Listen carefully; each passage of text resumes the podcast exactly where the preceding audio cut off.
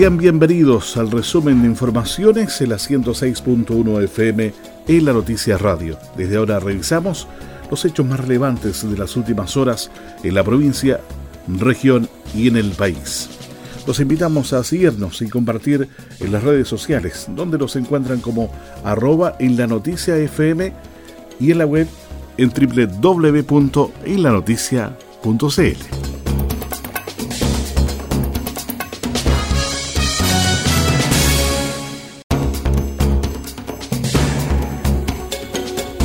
Vecinos de Dalcahue podrán acceder a beneficios de farmacia y óptica popular de Castro, con el propósito de fortalecer el bien común y lazos de cooperación con otras comunas, es que el alcalde Juan Eduardo Vera firmó un nuevo convenio de colaboración esta vez con el municipio de Alcahuino.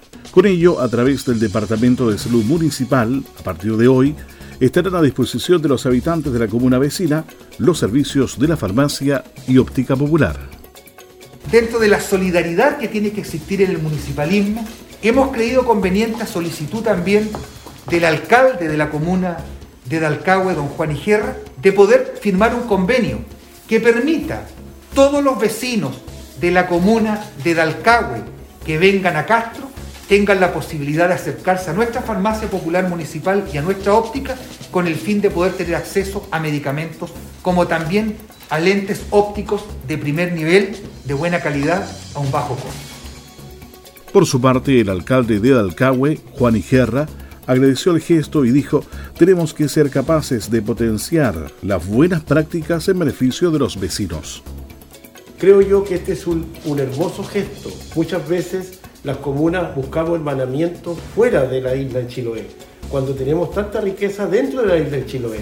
Tenemos que ser capaces de potenciar las buenas prácticas que se dan en nuestro propio territorio a beneficio de los, de los vecinos. Y esta es una buena práctica, ¿ya? y por eso te lo agradezco a nombre de toda la gente de Alcagua. Además, la jefa de la salud municipal de Castro dijo que tanto la farmacia como la óptica popular están ubicadas en los locales exteriores de la Feria Alcalde José Sandoval, continúan con las inscripciones abiertas para la comunidad castreña en sus horarios de atención, de lunes a jueves, de 9 a 13 horas y de 14 a 16 horas, y los viernes entre las 9 y 14 horas. Algunos de los requisitos para acceder a estos beneficios son fotocopia de cédula de identidad y documento que acredite residencia en la comuna, además de una receta médica correspondiente.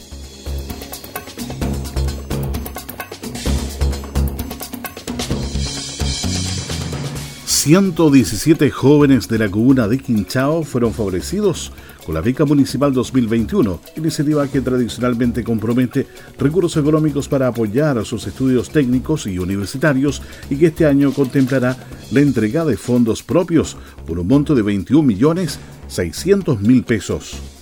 La iniciativa favorece a los estudiantes que realizan su postulación a través del municipio y cumplen con los requisitos que les permiten acceder a este beneficio para ayudarlos en sus estudios y que con el tiempo se ha convertido en un compromiso con las y los jóvenes de la comuna de Quinchao y su derecho a la educación.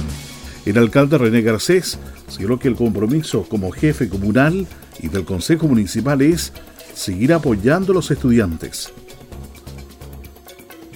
esta beca municipal lleva muchos años, de una iniciativa que, implementamos hace mucho tiempo, yo creo que más de 16 años que está implementada esta iniciativa que tiene que ver con, eh, en términos simples, una ayuda social a los jóvenes de la comuna de Quinchao que están estudiando educación superior y se entiendan las diferentes, desde los técnicos hasta los que están ya en carreras profesionales. La verdad que grato para nosotros son 117 jóvenes de, esta, de la comuna que, van a recibir una ayuda económica.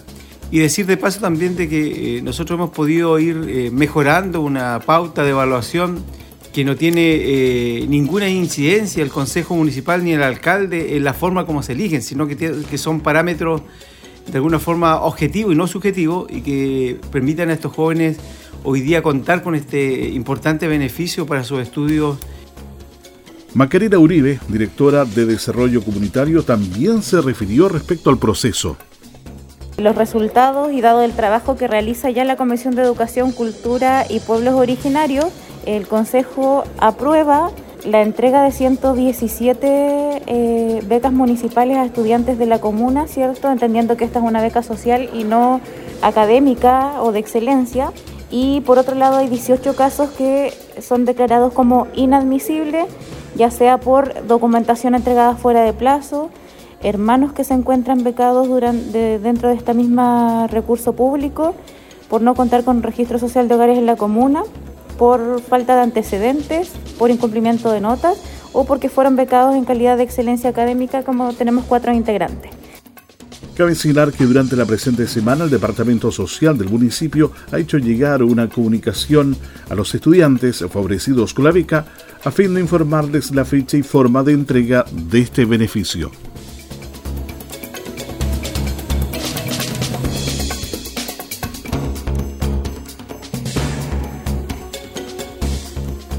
Se mantiene la preocupación por un brote de coronavirus que afecta a funcionarios y pacientes del Hospital Regional de Puerto Montt. Nos cuenta más detalles nuestro corresponsal Alejandro Vázquez. ¿Cómo les va? Un saludo para todos ustedes. Las medidas que se adoptaron en el hospital de Puerto Montt tras detectarse un brote de contagios en el personal de salud y pacientes son las mismas que se aplican en las comunas o ciudades.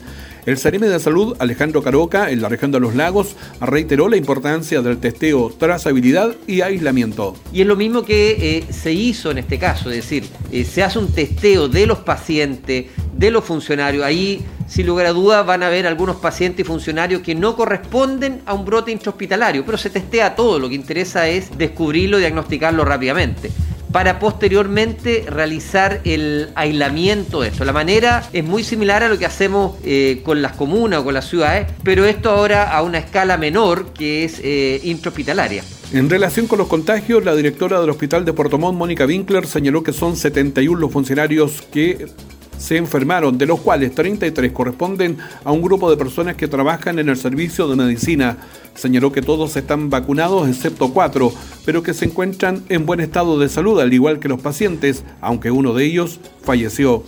Estos 24 pacientes ya eh, fueron dados de alta, eh, seis de ellos. Eh, a su domicilio, a distintos a residencias sanitarias, a distintos lugares porque están en mejores condiciones. Y eh, lamentablemente eh, debemos eh, informar que hay un fallecido, este paciente de 74 años que llegó en muy graves condiciones al hospital en un coma hiperosmolar por diabetes, ya en el hospital se había practicado antes eh, un stent por una enfermedad coronaria severa, eh, ingresó para eh, también por enfermedad coronaria, em, tenía un daño cognitivo em, y, es posible que también estamos en una, yo estoy en una auditoría por todo esto obviamente, y se está evaluando si tenía síntomas respiratorios al ingreso o no, pero sí la PCR del ingreso fue negativa.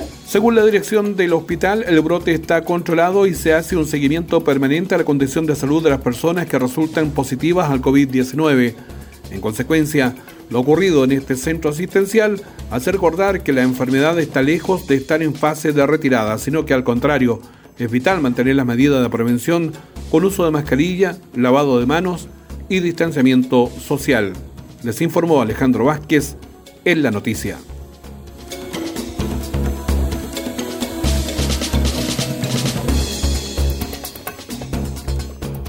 Seguimos revisando las principales noticias de la jornada de la 106.1 FM para Castro, Dalcahue, Chonchi, Buqueldón y la isla de Quinchao. El senador Iván Moreira solicitó al gobierno implementar medidas que incentiven la contratación de personas. Las fases 3 y 4 del plan paso a paso permiten que los sectores productivos de la provincia comiencen a funcionar con mayor normalidad. Sin embargo, hay estudios que muestran la dificultad que existe para encontrar fuerza laboral, principalmente en sectores como el comercio, turismo, acuicultura, manufactura, construcción, entre otros. Ante esto, el senador por la región de los lagos solicitó al gobierno que se apliquen medidas para fortalecer la contratación. Bajo la premisa que son muchas las pequeñas y medianas empresas que fueron muy afectadas por la pandemia y que hoy no tienen la capacidad de contratar bajo las mismas condiciones que había antes de la crisis. Durante las últimas semanas hemos sabido de varias empresas que necesitan personal y que no han encontrado, porque trabajo hay. Y al mismo tiempo las cifras muestran que hay fuerza laboral no contratada. Aquí no vale la explicación simplona de que la gente no quiere trabajar porque está recibiendo el IFE, por lo que debemos profundizar un poco más. Las ayudas del gobierno han permitido hacer frente a esta crisis, pero todos sabemos que en algún momento se acabarán y las personas volverán a trabajar, y es por eso que le hemos solicitado al gobierno que busque fórmulas para fomentar la contratación de personas, principalmente en los sectores que han sido más golpeados. Muchas pymes se están levantando y por lo mismo no pueden contratar personal con las remuneraciones que podían pagar hasta antes de la pandemia, por lo que consideramos que en primera instancia hay que ayudar a que estos emprendimientos puedan retomar sus niveles de producción. El legislador valoró que aún en tiempos de pandemia la región de los lagos haya manifestado sus buenos indicadores económicos, que lo ubican muy por debajo en materia de desempleo, acotando que ahora el gobierno debe recuperar los empleos que la pandemia destruyó, con medidas que incentiven la contratación de personas en los términos que había antes de la pandemia.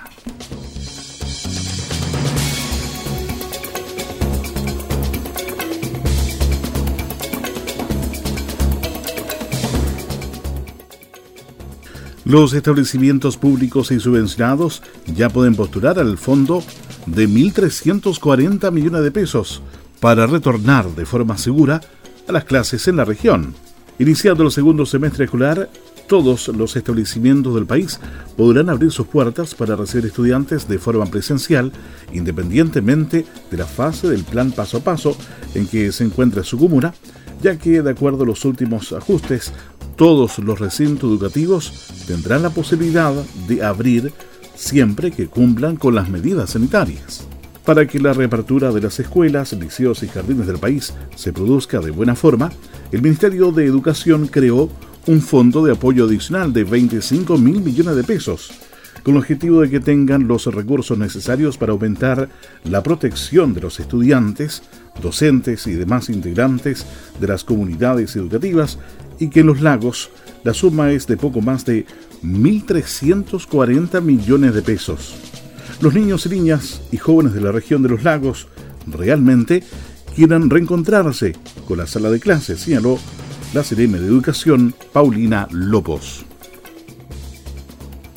Los niños, niñas y jóvenes de la región de los lagos realmente quieren reencontrarse con la sala de clases, con sus compañeros, con sus maestros, con sus asistentes de la educación, porque sabemos que nada reemplaza la educación presencial. Por eso mismo y de tal manera en que podamos seguir apoyando la reapertura de los establecimientos educacionales, es que los sostenedores ya pueden acceder a recursos adicionales para cumplir con dos roles fundamentales. Lo primero es que los estudiantes puedan retomar sus actividades de manera presencial y esto se haga con todos los insumos y elementos de protección personal necesarios. ¿Qué implementos podrán adquirir los establecimientos con estos recursos? Elementos para cuidado de alumnos y cuerpo docente y administrativo tales como mascarilla por cada estudiante, docente y asistente, escudo facial por cada docente y asistente, termómetros, alcohol gel por sala, set de limpieza para sala, es decir, cloro, guantes, esponja, paño, traje, medidores, CO2, implementación de adecuaciones físicas tales como separadores de espacios, filtros de aire, letreros y señalética. ¿Cómo postular al beneficio? El sostenedor, director o persona que el sostenedor disponga para el trámite tendrá que ingresar con su clave única a la web trámites.mineduc.cl.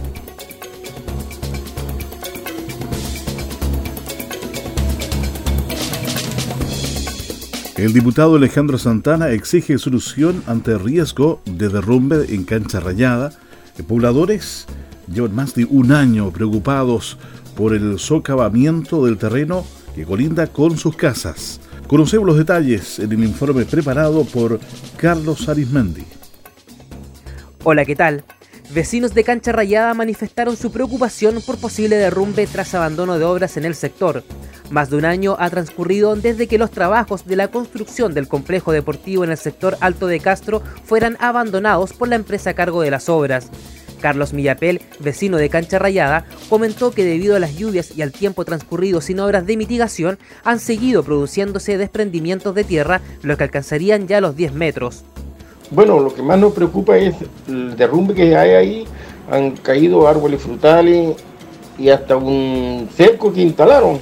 Pero lo que más nos preocupa es un galpón que está casi al borde de caer abajo. Con respecto al abandono de las faenas, este se produjo en mayo del año 2020 fecha en que la empresa contratista comercial Garcés Silva Limitada abandonó los trabajos precisamente cuando los movimientos de tierra ocasionaron el socavamiento del suelo. En esa línea, el diputado Alejandro Santana afirmó que iniciará gestiones con la municipalidad de Castro para ayudar a mitigar el riesgo de colapso del terreno, mientras se avanza en la solución definitiva para los vecinos en una obra que supera los 1.400 millones de pesos. Una vez más, son los vecinos quienes se ven perjudicados por empresas que abandonan las obras adjudicadas con fondos públicos, o sea, el dinero de todos los chilenos, y que en este caso superan los 1.400 millones. Hablé con el señor alcalde para gestionar ante la municipalidad de Castro ayuda que permita mitigar el riesgo de colapso del terreno mientras se avanza en una solución definitiva. Además, el parlamentario agregó que oficiará al Ministerio del Deporte para que agilice una solución que termine con el inminente riesgo de derrumbe. Cabe recordar que la obra, denominada Construcción de Cancha y Pista Atlética Cancha Rayada Castro, tiene como mandante al Instituto Nacional del Deporte en Los Lagos y sus obras se iniciaron en diciembre del año 2019, mientras que la fecha para su entrega estaba inicialmente contemplada para diciembre del 2020. Tras el abandono de las obras, el IND Los Lagos recurrió a la justicia para obtener el cobro de la boleta de garantía y actualmente se está avanzando con los estudios de suelo como etapa previa a la construcción de un muro de contención que termine definitivamente con la problemática de los vecinos, además de finalizar el proyecto deportivo comprometido para la comunidad. Informó Carlos Arismendi, estamos en la noticia.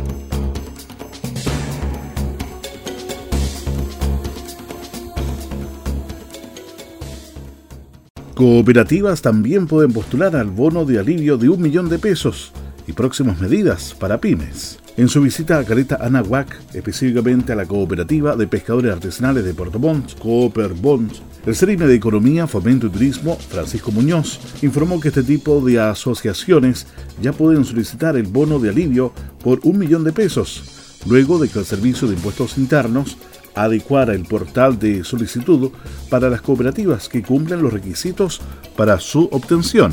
Esto debido a que inicialmente las cooperativas no fueron incluidas por encontrarse en el registro de contribuyentes del SII como organizaciones sin fines de lucro, lo que corresponde a una clasificación distinta a personas naturales y jurídicas establecida en la ley número 21.354. En la región de los lagos, las cooperativas alcanzan a 91 organizaciones vigentes, que son conformadas en total por 15.553 socios.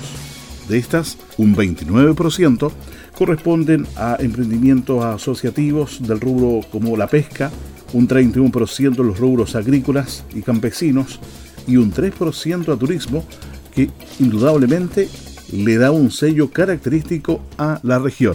El secretario regional ministerial de Economía, Fomento y Turismo, Francisco Muñoz, explicó detalles de la medida. Esta es una noticia que esperábamos como región, ya que inicialmente el espíritu era convocar a las cooperativas al bono PYME, ya que también corresponden a emprendimientos regionales y en este sentido, eh, afortunadamente y hasta el 2 de agosto pueden solicitar también el bono PYME y las medidas complementarias, como por ejemplo eh, el bono IVA que se habilita a partir del 18 de agosto. Las cooperativas forman una red importante de emprendimiento en la región de los lagos en los rubros de agricultura, pesca, turismo y servicios y sin duda este es también un apoyo para ellos que dado su nivel productivo que también se vio impactado por la pandemia, son absolutas merecedoras de esta unificación. De esta forma, y hasta el 2 de agosto, las cooperativas ya pueden solicitar el bono y la plataforma www.sii y en la medida que cumpla con los demás requisitos aplicables, entre los que destacan el inicio de actividades en primera categoría hasta el 31 de marzo de 2020 y que tengan ingresos anuales que nos hayan superado las 25.000 unidades de fomento en 2020, algo así como 750 millones de pesos aproximadamente.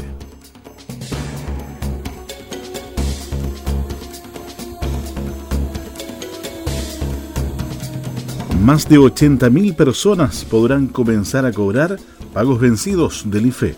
El beneficio lo recibirán todos aquellos hogares que por distintas razones no pudieron cobrar los montos del ingreso familiar de emergencia que tenían fecha de vencimiento al 31 de diciembre de 2020.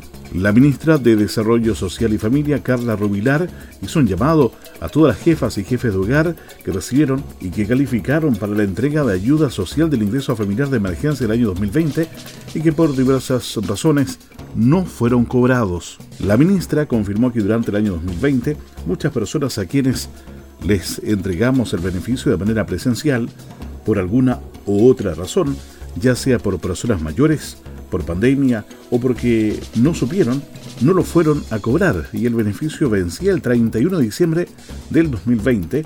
Entonces llegaron algunas personas a cobrarlo después y no pudieron porque el IFE había caducado. ¿Qué es lo que hicimos con la ley? Revivimos esos IFE y a partir del viernes cerca de 90.000 pagos que se vencieron el 31 de diciembre podrán ser cobrados.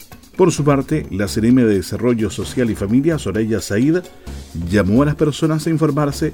Es importante tener claridad sobre el día y lugar de pago. Por eso, los invito a revisar la sección Mis Pagos en la plataforma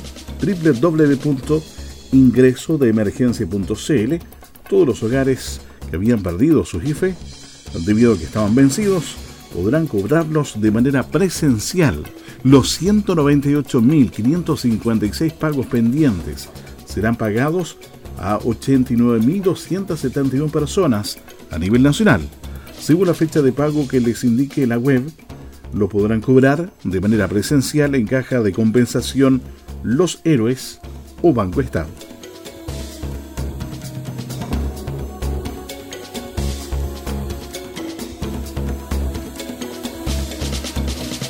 Más de 50 organizaciones sociales de Chonchi son favorecidas con fondos municipales 2021. Con la presencia del alcalde Fernando Yerosún se llevó a cabo la entrega de los fondos municipales 2021, lo que favoreció en esta oportunidad a más de 50 organizaciones sociales de la comuna de Chonchi. Es así como se dieron cita los representantes de las diversas instituciones como Junta de Vecinos, Comités de Agua, Deportivas, Adultos Mayores, entre otras, en la sala de sesiones del municipio, quienes recibieron los cheques de manos de la primera autoridad comunal, con una inversión total de 25 millones de pesos. El alcalde de Chonchi, Fernando Yerzún, felicitó a los dirigentes y sobre todo agradecerles y reconocer el trabajo que hacen nuestros dirigentes y dirigentas en las diferentes organizaciones en, sus diferentes ámbitos, porque efectivamente eh, ellos trabajan eh, en pos de sus asociados, en pos de los integrantes de sus organizaciones y eso de una u otra manera tiene un valor en sí mismo y creo que hoy a través de estos fondos concursables que ya llevan años también desarrollándose en la comuna, se entrega un granito de arena a esa labor que ellos desarrollan de muy buena manera, con mucho compromiso social, con mucho involucramiento también con cada una de sus eh, organizaciones también y por supuesto con cada uno de, los sectores donde ellos también eh, expresan su, labor eh, social. Luz Leal, presidenta del Club Deportivo Nahuel Tuve del sector rural de Nahuitad, se mostró agradecida señalando los dineros serán de gran utilidad para estar preparados a la hora de volver a jugar fútbol. Bueno, nosotros estamos agradecidas ya segunda vez que hemos salido seleccionadas eh, con implementación deportiva. Eh, bueno, ahora que estamos en fase 3, eh, podemos de nuevo retomar nuestras actividades que teníamos pendientes, contentas que nos hayan tomado en cuenta nuevamente y nada, ahora a comprar los implementos y a seguir practicando el deporte que más nos gusta. Nos dieron 330 mil pesos. No, contenta, todo sirve, todo es favorable y eh, contenta porque están tomando en cuenta a las mujeres, que es lo más importante. Verónica Gómez, encargada de organizaciones comunitarias del municipio chonchino, recomendó a los dirigentes realizar sus rendiciones de los proyectos a más tardar en noviembre. Bueno, sí, la mayoría de las organizaciones ya han postulado antes y para las que son más nuevas, el plazo para rendir es hasta el 31 de diciembre. Nosotros aconsejamos rendir más o menos en el mes de noviembre, porque la rendición tiene que estar eh, no solo entregada al municipio, sino que tiene que estar aprobada por finanzas. Entonces, lo ideal es que lo hagan dentro del mes de noviembre por cualquier problema que pudiese haber. Y obviamente todas las organizaciones llevan una copia del convenio, por lo tanto ellos saben cómo tienen que rendir y, y están las puertas abiertas también para ayudarles si tienen alguna duda. Tienen que seguirse a lo que, a lo que dice el convenio, comprar exactamente lo que dice para no tener problemas. Se trata de diversas instituciones como juntas de vecinos, clubes de adultos mayores, deportivos, entre otros, que recibieron los respectivos cheques que totalizan una inversión municipal de 25 millones de pesos.